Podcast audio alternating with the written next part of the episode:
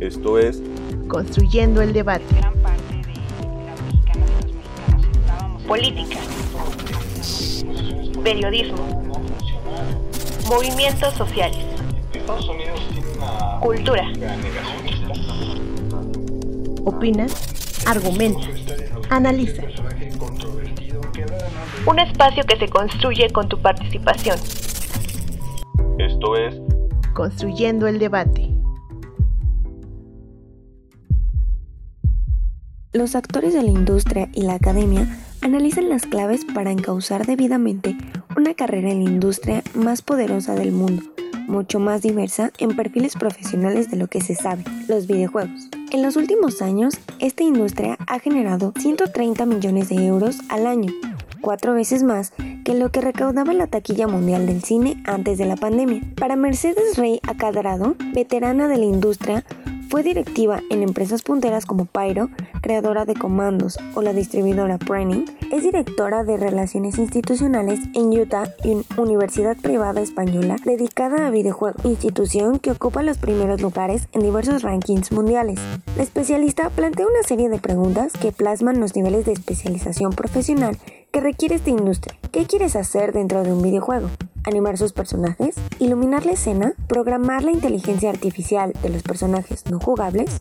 Hay que especializarse para competir a nivel global. En los últimos 10 años se ha incrementado exponencialmente el número de alumnos y por lo tanto la necesidad de profesores. Hace 10 años se inició con 13 alumnos. Actualmente la matrícula asciende a 1.400 alumnos con una planta docente de 280 profesores. Muchos de estos que proceden de la iniciativa privada y que ocupan puestos en empresas. El portal Universia, la red de cooperación universitaria más grande de España, enlista más de 48 especialidades en diversos niveles educativos, grados, másteres y posgrados. Una industria que comenzaría con Pong gracias al Atari de 1972, donde se utilizaba una pelota cuadrada y un rectángulo simple. Así es como nace el primer videojuego de la historia, donde Atari juega el papel de la empresa creadora de las arcades. El juego es simple, así como valioso para la época. Dos barras rectángulos blancos que se movían verticalmente enfrentados sobre una superficie negra. Actualmente, el nuevo monstruo del entretenimiento está incontenible. Los principales competidores son Nintendo con su Wii, Sony con PlayStation y Microsoft con Xbox. Empresas que se disputan un mercado multimillonario en el que México es el único país de América Latina que tiene presencia oficial de los tres grandes del entretenimiento audiovisual interactivo. El avance de la industria de los videojuegos parece incontenible y ahora apuesta por una nueva generación de jugadores que nació con el control en la mano. Con información de José Ángel Aguilar, mi nombre es Fernanda Soto y estás escuchando Construyendo el Debate.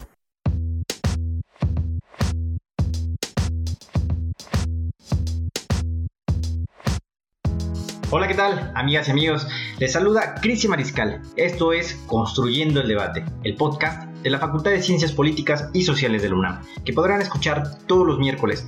Nos pueden seguir a través de Facebook e Instagram, donde pueden hacernos llegar sus preguntas, comentarios y sugerencias sobre los temas que quieran que abordemos en este espacio. En Facebook nos pueden encontrar como Construyendo el Debate y en Instagram como Construyendo-Debate. Si nos están escuchando a través de redes sociales, recuerden que pueden encontrar este podcast en el canal de YouTube de Construyendo el Debate, así como en Spotify. No olviden escucharnos, suscribirse y regalarnos un like. En este episodio hablaremos sobre la industria de los videojuegos, tema bastante novedoso y muy interesante. Para ello tendremos a dos grandes invitados, comenzando y dándole la bienvenida al maestro Adolfo Gracia Vázquez, quien es licenciado en comunicación por la Universidad Iberoamericana, Campus Ciudad de México. También es maestro en comunicación por la UNAM y actualmente es doctorante en el programa de posgrado de Ciencias Políticas y Sociales. También es jefe de la División de Universidad Abierta y Educación a Distancia de la Facultad de Ciencias Políticas y Sociales. Es miembro de la Red Latinoamericana Metodología de las Ciencias Sociales y de la Red de Investigación Multidisciplinaria de Videojuegos.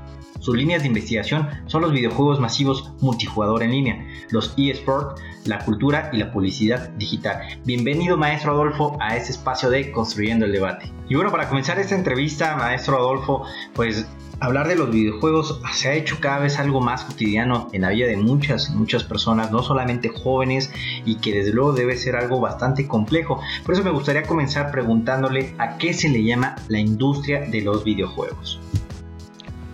Cuando hablamos de la industria de los videojuegos nos referimos a eh, todos los juegos que están mediados a través de los ambientes digitales. Y podemos comprender a esta industria en varios niveles. Eh, primero, propiamente la industria del videojuego.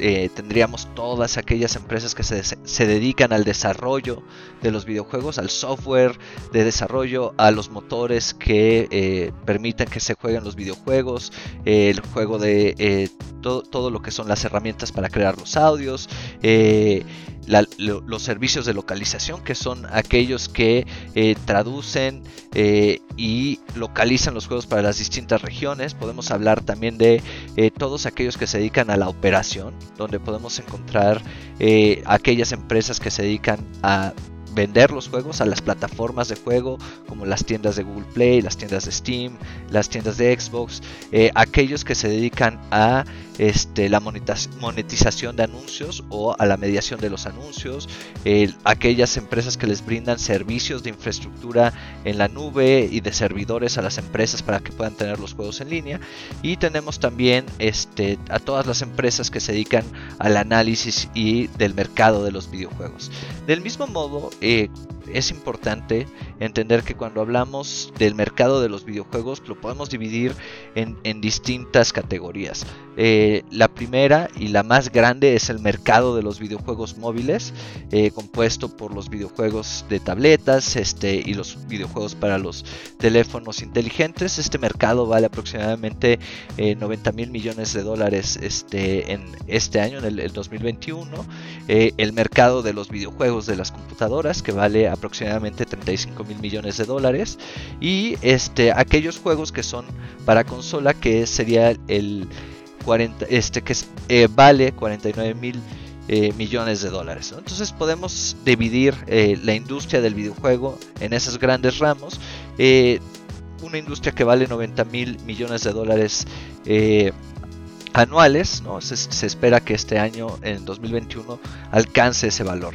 Asimismo, ¿no? no es solo la venta de videojuegos lo que entra en este contexto de lo que estamos hablando eh, de la industria de los videojuegos, también entra todos aquellos videojuegos que eh, tienen deportes electrónicos, que es otro mercado grande eh, de los de, dentro de los videojuegos. Este mercado se estima tendrá un valor total de 1.084 millones de dólares y este mercado a su vez no depende de los videojuegos que se juegan de manera competitiva en torneos profesionales por deportistas profesionales y eh, aquí también además de eh, el videojuego y las ventas que genera para las este, empresas eh, dentro del videojuego podemos hablar de los patrocinios que reciben las ligas de estos deportes electrónicos todo lo que venden a través de obtienen a través de derechos de transmisión venta de mercancía y boletos también habría que sumar, cuando estamos hablando de la industria del videojuego,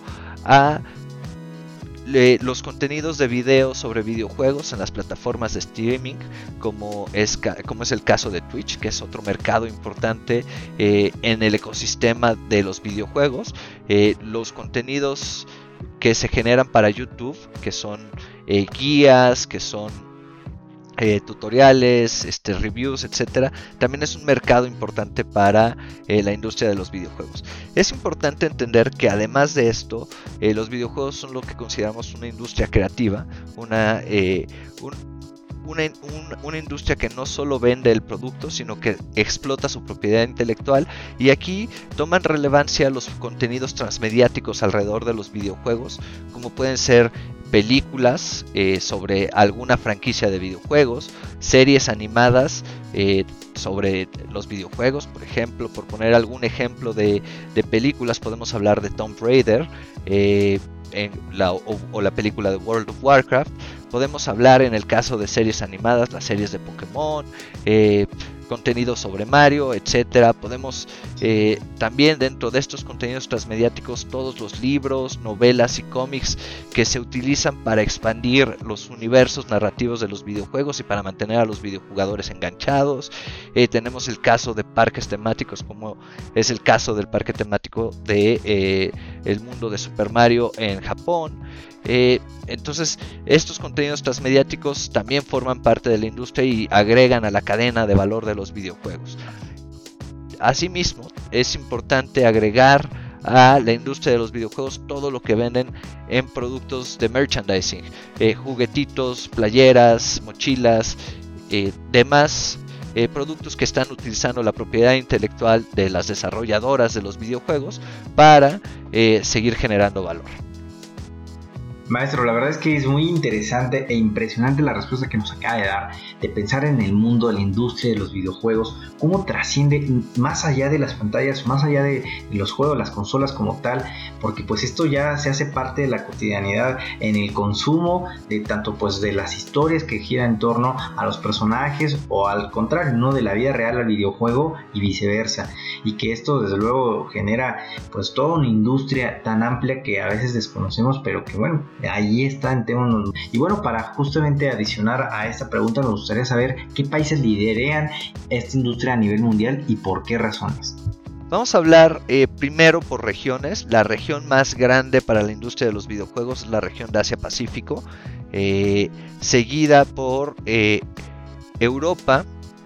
Después tenemos a la región del Medio Oriente y África, la región de Latinoamérica y por último a Norteamérica. Dentro de los países que más generan ganancias para la industria de los videojuegos, en el primer lugar tenemos a China con 44.263 eh, millones de dólares, a Estados Unidos eh, con 42.000 millones de dólares, seguido por Japón y Corea del Sur en el tercer y cuarto lugar respectivamente. Eh, aquí es importante recalcar que bueno, el mercado chino Estamos hablando de una población de aproximadamente 1.400 millones eh, de personas y por lo tanto este mercado es el más eh, eh, llamativo para la industria. Si nos vamos a hablar en términos de producción de, videojuegos y de la industria, estamos hablando de que las regiones de Europa y específicamente Estados Unidos son quienes tienen la mayor producción de videojuegos. No, claro, desde luego el mundo asiático no podía faltar de estar al frente de toda esta industria, como ya bien lo comenta. Y bueno, también adicionalmente, maestro Gracia, ¿qué papel juegan los medios de comunicación en esta industria? Cuando nos preguntamos el papel que juegan los medios de comunicación en la industria, eh, es importante recalcar que siempre han estado los videojuegos ligados a eh, los medios de comunicación. Hemos tenido eh, programas sobre videojuegos, los anuncios en los medios tradicionales jugaron un papel muy importante para esta industria. Actualmente estamos viendo una, un cambio de los lugares o los medios de comunicación que se usaban habitualmente. El Internet, eh, las páginas especializadas sobre videojuegos están tomando o tienen un papel mucho más importante ahora para, eh, para promocionar y para eh, dar a conocer los nuevos videojuegos. tenemos también eh, los servicios de streaming que mencionábamos que forman parte de esta industria de los videojuegos para la generación de contenidos de videos sobre videojuegos tienen un papel, un rol fundamental a la hora de atraer y mantener a las audiencias. Estamos hablando de prosumidores que generan contenido, ya sea jugando y transmitiendo en vivo sus partidas de videojuegos y atrayendo gente que los vea, por lo tanto generando eh, interés en el videojuego y atrayendo clientes potenciales a, estos o aquellos que se dedican eh, además de las transmisiones en vivo a hacer videos sobre reseñas sobre eh, trucos tutoriales de cómo avanzar en los videojuegos. Entonces estos juegan un papel importante. Aquí también hay que eh, meter la promoción y la, la, atención que se le da a eventos de de las empresas o de las desarrolladoras de videojuegos como eh, puede ser el E3 o este, el Nintendo Connect que reciben una gran atención no solo por parte de la comunidad sino por medios especializados en los cuales se habla de los eh, de los nuevos lanzamientos y de los nuevos productos que van a llegar a la industria de los videojuegos. La audiencia de contenido sobre videojuegos tuvo un valor de, de 5.200 millones de dólares en 2018 y aquí hay dos grandes ganadores que es la plataforma YouTube con 1.200 millones y la plataforma Twitch con 1.600 millones de dólares en ganancias. Eh, hay otras grandes eh, plataformas de streaming en vivo y que generan contenido de video sobre videojuegos eh, alrededor del mundo que componen el 45% restante. Eh, es importante entonces entender que además de los contenidos tradicionales y de la atención que se le da a los videojuegos por eh, productos especializados, el contenido generado por usuarios en plataformas como YouTube, Twitch, eh, Facebook Gaming tienen un papel muy importante para la promoción y para mantener la atención de los videojugadores. Desde luego, todo un fenómeno que se ha convertido, especialmente en las recientes décadas, en los últimos años, tema de los videojuegos, la industria, toda esta difusión y promoción respecto al fenómeno que sí, los lanzamientos generan gran polémica, filas en los establecimientos y desde luego también todo un tema de promoción y de impacto mediático que pues eh, ha ido en aumento, podemos ir observando en los últimos años. Y bueno, maestro, pues justo para poder finalizar con este bloque, nos gustaría saber porque en México pues también hemos tenido juegos indies muy exitosos, como el caso de Kleptocats, de Hyperbird o recientemente Neon City Riders de Mesh Studios, ¿cómo se encuentra México como potencia creadora de contenidos en esta industria mundial? En México sí, efectivamente hemos tenido eh, juegos indies exitosos, eh, Kleptocars, eh, Hyperbeat, Neon City Riders, Mecha Studios. Eh, yo le agregaría aquí quizás uno de los juegos más exitosos producidos en nuestro país, es el proyecto, el Kerbal Space Program o el, programa espacial de Kerbal, que este, fue lanzado en marzo del 2013 en la plataforma de Steam y tuvo un este, se convirtió pronto en uno de los mejores eh, o de los juegos más vendidos en la plataforma y tuvo una muy muy buena recepción. Eh, sin embargo, nos falta eh, como, como país inversión para llegar a producir estos grandes juegos, estos juegos que conocemos como AAA dentro de la industria, que son grandes producciones que cuestan millones y millones de dólares. Es importante aquí eh, recalcar que México como mercado para la industria de los videojuegos es un mercado sumamente importante. Somos el mercado número 12 eh, a nivel mundial. Generamos aproximadamente eh, durante 2018 1.600 millones de dólares en ganancias y se calcula que más o menos la mitad de la población juega videojuegos, un estimado de 55.8 millones, esto de acuerdo con datos de Newzoo. Y es importante aquí pensar que eh, la plataforma, al igual que a nivel mundial, la plataforma más importante para jugar videojuegos son los juegos móviles. Eh, uno de los juegos y de los deportes electrónicos más vistos en la región es este Free Fire, un juego para móviles. Además de las ganancias generadas por la industria de los videojuegos, está el interés eh, y el potencial crecimiento que puede tener nuestro país como un mercado para los deportes electrónicos. Se estima que eh, este rubro genere 20 millones de dólares de ganancias eh, para 2022. Y en este sentido eh, hemos visto que medios tradicionales como TV Azteca se han intentado incluir a este mundo de los deportes electrónicos y de la práctica competitiva de los videojuegos, abriendo transmisiones de productos como la final de League of Legends en televisión abierta o generando torneos y abriendo canales especiales dentro de Internet para la transmisión de deportes electrónicos. Sin embargo, para convertirnos en una potencia creadora de videojuegos, bueno, todavía nos falta un largo camino para recorrer.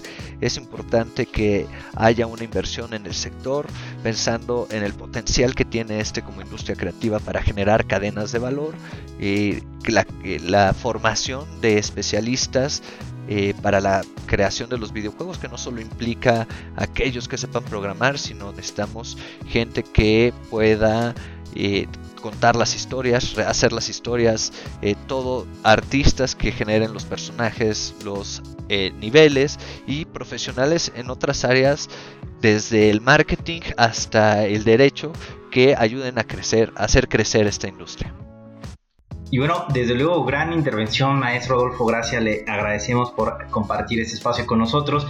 Y ahora damos parte para darle la bienvenida también a este segundo bloque al doctor José Ángel Garfias Frías, quien es licenciado en Ciencias de la Comunicación, maestro en Comunicación y también doctor en Ciencias Políticas y Sociales, los tres grados por la Facultad de Ciencias Políticas y Sociales de la UNAM. Es profesor de tiempo completo adscrito al Centro de Estudios en Ciencias de la Comunicación y también coordinador de la comunidad de investigación La Finisterra. Sus líneas de investigación son los videojuegos, animación cómic y lucha libre. Bienvenido a Construyendo el Debate, doctor José Ángel García Frías. Doctor José Ángel, pues ya tuvimos este primer bloque muy interesante donde tuvimos un contexto general de los videojuegos hasta el tema con México mismo y me gustaría comenzar con usted planteándole eh, acerca del streaming de videojuegos en plataformas como Twitch, Facebook y YouTube que ha venido creciendo en los últimos años, en los últimos cinco específicamente. ¿Qué es y cómo ha modificado la forma de consumir videojuegos justamente el hecho de tener estas plataformas que lo difunden? Bueno, en esta pregunta es, es un hecho, sí, este, en tiempos recientes todo este consumo de eh, plataformas eh, que acompañan la experiencia del videojuego, ¿no? Hay que entender que el videojuego, más que un producto finito que termina en el momento que se enciende y se apaga el dispositivo consola en el que se juega, eh, el videojuego ya es parte de una cultura que se vuelve un producto de consumo de manera constante, ¿no? No, no termina la experiencia con el simple acto del juego. Queda mucho que comentar, que discutir, eh, porque hay mucho contenido inmerso en los videojuegos, eh, desde las narrativas, eh, las estrategias para jugarlo, técnicas y demás, genera pues un sentimiento de comunidad que busca espacios para socializar. En algún momento las revistas de videojuegos funcionaban como este vínculo que permitía crear comunidad en torno a, Después Internet y algunos sitios eh, hicieron esto, pero actualmente, eh, evidentemente, todo este tipo de plataformas como Twitch, Facebook, YouTube han servido para que surjan creadores de contenido de videojuegos y que, bueno, además de consumir el videojuego en sí mismo, haya una comunidad muy activa que promueve y eh, distribuye ideas en relación a los videojuegos, ¿no? Entonces, eh, evidentemente ha, habido cambios en la propia industria, pero ahorita es un momento en que eh, consumir videojuegos y sobre todo si se es fanático lleva a profundizar un poco más en todos estos otros espacios para complementar la experiencia. Claro, es bastante peculiar, doctor, lo que nos comenta, porque sí ha venido a cambiar toda esta parte de la audiencia. Bueno, uno es parte de la experiencia como el hecho de que jugarlo y también tener alguien que nos esté observando, que lo esté viendo y que además esto se haga ya parte del consumo. Trasciende más allá de que cuando uno, a lo mejor de niño que empezaba a jugar, tenía a su hermanito, hermanita ahí al lado de uno viéndolo. Pero bueno, fíjense que hoy como eso ya ha trascendido al tema económico. Y precisamente también durante la pandemia creció el, creció el número de streamers y sus ganancias al monetizar su contenido. Pero se reveló además que durante el mes de enero y febrero una cuarta parte de esos streamers en Twitch no tuvieron ni un solo view. En ese sentido, doctor, el dilema es ver a alguien jugar o tú mismo jugarlo. ¿Cómo explicar este fenómeno? Eh, sí, aquí hay mucha teoría de fondo, ya desde el texto clásico de eh, Huizinga de Homo Ludens. Eh, hay una relación muy intrínseca entre eh, jugador y espectadores, que de hecho esa ha sido también la base del deporte. El deporte, el fútbol, el box, en fin, cualquiera de los deportes, tiene mucho esta característica del juego, que es, eh, se puede participar a, partir de ser espectador. Y esto genera sobre todo muchas emociones, pasión, interés. Y en ese sentido, eh, es, igual de atractivo, ¿no? En algún momento, ¿no? ¿no? va a ser la misma experiencia jugar, porque evidentemente jugar nos pone bajo otra lógica eh, que sobre todo implica gasto económico, eh, de tiempo, inversión de equipo, estrategias, eh, que por sí mismo es muy edificante.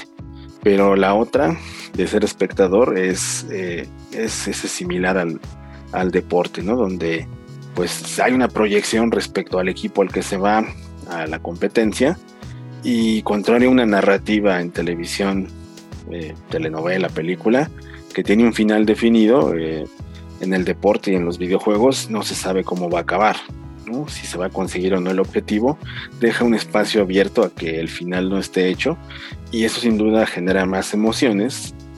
Y en el caso de los eh, streamers, eh, están siempre a eso, a ver si cumplen objetivos, a ver si se desarrolla algo en lo presencial, en el en vivo, eh, que esté dispuesto a, a cambiar la historia, ¿no? Entonces, eh, hay teoría que tiene que ver sobre todo con emociones, eh, con competencia, que explican eh, el fenómeno y que bueno, deberíamos de profundizar más, como lo estamos haciendo en nuestro proyecto PAPIT sobre deportes electrónicos, donde tratamos de explicar ya el videojuego no como videojuego, sino como deporte.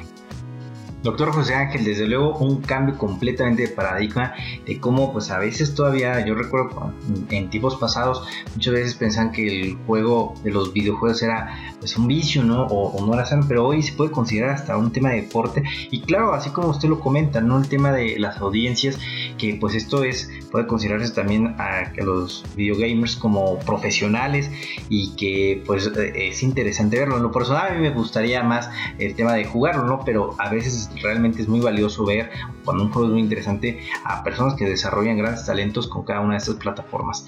Y precisamente en ese mismo sentido, es importante saber jugar para volverte streamer o únicamente tener carisma o sexualizar su contenido, como pues también ha sucedido. Eh, entiendo a dónde va esta pregunta. Evidentemente, gran parte de la comunidad de streamers, eh, sobre todo del sexo femenino, sexualizan mucho su contenido. ¿Cómo? Pues eh, con atuendos mostrando mucho eh, el busto, ¿no? Eh, haciendo arreglos, simplemente siendo pues, cute, carismáticas algunas de ellas, o algunos de ellos también, ¿no? Que, que, dan esta parte y, y, bueno, ya en la práctica a veces no necesariamente se traduce un streamer con carisma o con contenido sexual como alguien que sepa jugar pero digo, a fin de cuentas esto es una oferta libre de mercado, donde pues si hay demanda para ese tipo de contenido, pues se va a consumir, ¿no? A fin de cuentas no hay una regulación o algo al respecto, hay autorregulación que tienen las propias eh, empresas que permiten transmitir, que pues sí, evidentemente no van a permitir que haya desnudos en sus plataformas, porque eso haría que el, el contenido se censurara, pero deja abierto un espacio para pues, esta parte eh, sexualizada que bueno pues ya dependiendo de cada streamer lo tomará o no como su bandera para generar contenido. A fin de cuentas también eh, se buscan likes no importa a razón de qué. Y bueno ahí es donde el propio público también tiene que tener su criterio no si sigue a una streamer eh, porque enseña o porque hay algo de interés con el juego. Eh, regularmente el tema se ha tratado en comunidades y bueno, hay un grupo muy fuerte que establece que eh, pues es mejor ver un buen contenido, que enseñe, que discuta, que se trabaje. Eh, y de alguna manera ya hay un tipo de rechazo de ciertos grupos a estos contenidos sexuales. generalmente quienes se ven atraídos por este tipo de, de contenidos sexualizados, es eh, novatos que van entrando en el mundo del streaming eh, o simplemente jóvenes con las hormonas muy desatadas, ¿no? Y que de alguna manera pues hay esta pasión por una un, un, personaje de estos que les atrae, ¿no? A fin de cuentas se vuelven fans, pero la oferta es muy amplia, ¿no? En algún momento este, pues, se va a saturar de contenido sexualizado y tendrá que, ser más selectivo, ¿no?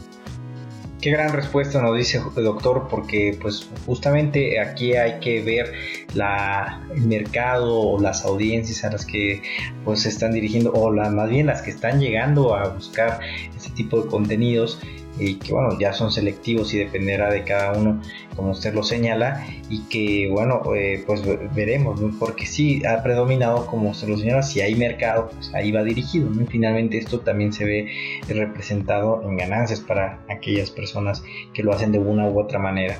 Y esto está estrechamente relacionado, doctor, con la siguiente pregunta. ¿El streaming como tal es un fenómeno de moda dentro de la industria con fecha de caducidad? Eh, yo creo que no, yo creo que como cada cosa que va apareciendo con nuevas tecnologías, ¿no? Este, Facebook, Twitter, eh, cualquier plataforma, redes sociales y videojuegos, en este caso Twitch, eh, pues surgen, van modificándose, evolucionando, por supuesto, y a final de cuentas quedándose con lo mejor o lo que más se acepta.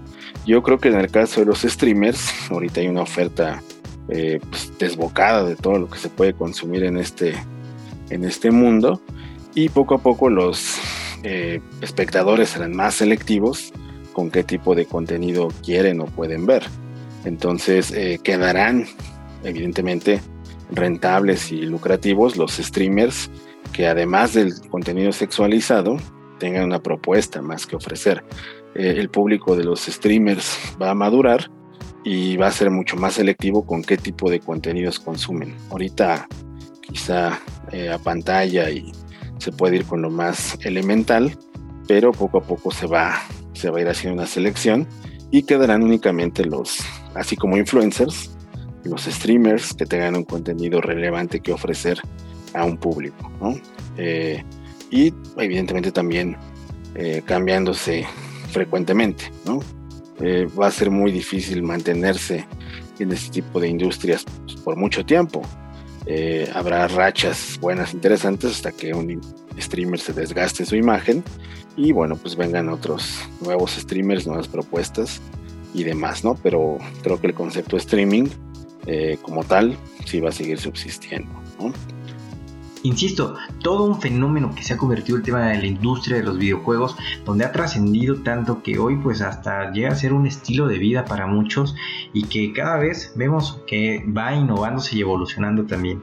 Es por esto que vemos el crecimiento y consolidación de servicios como tipo Netflix, donde nos ofrecen por una renta mensual un catálogo de videojuegos y por otra parte, algunas compañías nos ofrecen videojuegos gratuitos o free to play, donde su modelo de monetización se encuentra dentro del mismo producto, como lo es Fortnite, Warzone, Genshin Impact o Among Us, por mencionar algunos. Son modelos de monetización en la industria que están en conflicto, doctor, o ven a futuro que estos modelos se consolidarán. Y por otra parte, estos modelos están matando a las grandes producciones AAA de videojuegos. ¿Lo considera usted, doctor? Eh, son dos preguntas muy pertinentes. Sobre la primera, eh, respecto a modelos de monetización de la industria, es que esta industria del videojuego ha cambiado muchísimo y al principio era una industria pues liderada por consolas de videojuegos como el principal medio para jugar, pero bueno, actualmente se ha abierto hacia la computadora y sobre todo la telefonía móvil como la gran oferta para tener contenidos de videojuegos. Y entonces eh, desde que la propia telefonía móvil no tiene la lógica de consola, que es comprar el, dispositivo y los productos específicos para cada consola, digamos cartucho, disco, eh, tiene un modelo de comercialización libre, digital, que de alguna manera abre la posibilidad de que se den las microtransacciones. Eh, entonces estas microtransacciones eh, se han consolidado porque tienen una lógica de oferta y demanda pues mucho más accesible, donde el fanatismo determina si se van a consumir más productos cosméticos.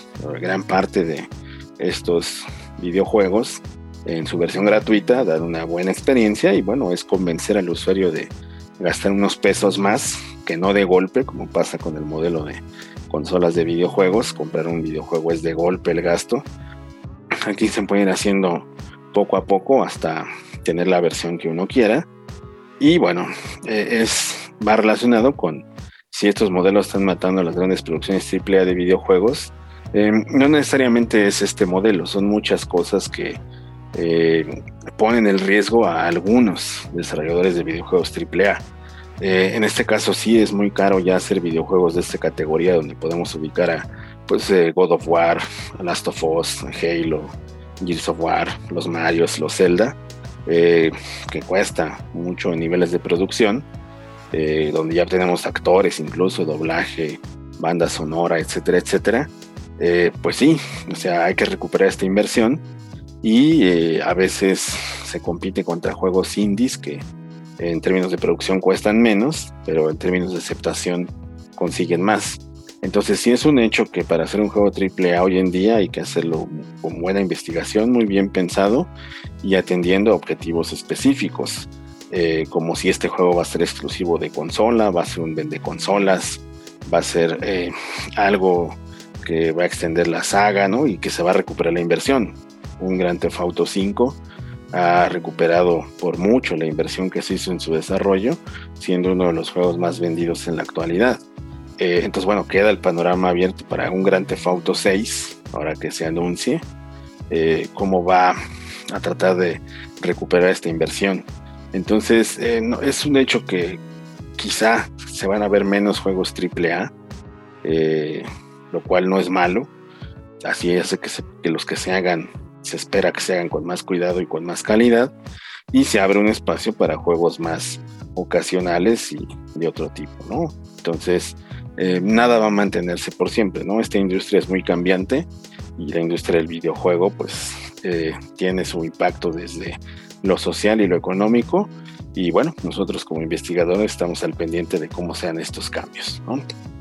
Bueno, desde luego un tema bastante interesante. Eh, rompimos un poco el esquema le inyectamos frescura con este tema que desde luego es muy novedoso y también que por México tiene de qué hablar. Y bueno, pues nosotros desde Construyendo el Debate agradecemos por habernos escuchado. Recuerden que nos pueden seguir vía Facebook como Construyendo el Debate e Instagram como Construyendo y un bajo debate. Y que también pueden escuchar los episodios pasados en nuestro canal de YouTube y en Spotify. Si les gustó este programa, regálenos un like, compártenos con tus amigas y amigos y no olvides dejarnos un comentario. Este podcast es producido por la Coordinación de Extensión Universitaria de la Facultad de Ciencias Políticas y Sociales del UNAM a cargo de la maestra María Auxiliadora Sánchez Fernández. Coordinación de producción Carlos Correa Escajadillo. Asistente de producción Jessica Martínez Barrios. En la producción de cápsulas informativas Valeria Hernández, Fernanda Soto y Yamil Sosa. Se despide de ustedes su amigo Cristian Mariscal. Hasta el próximo episodio.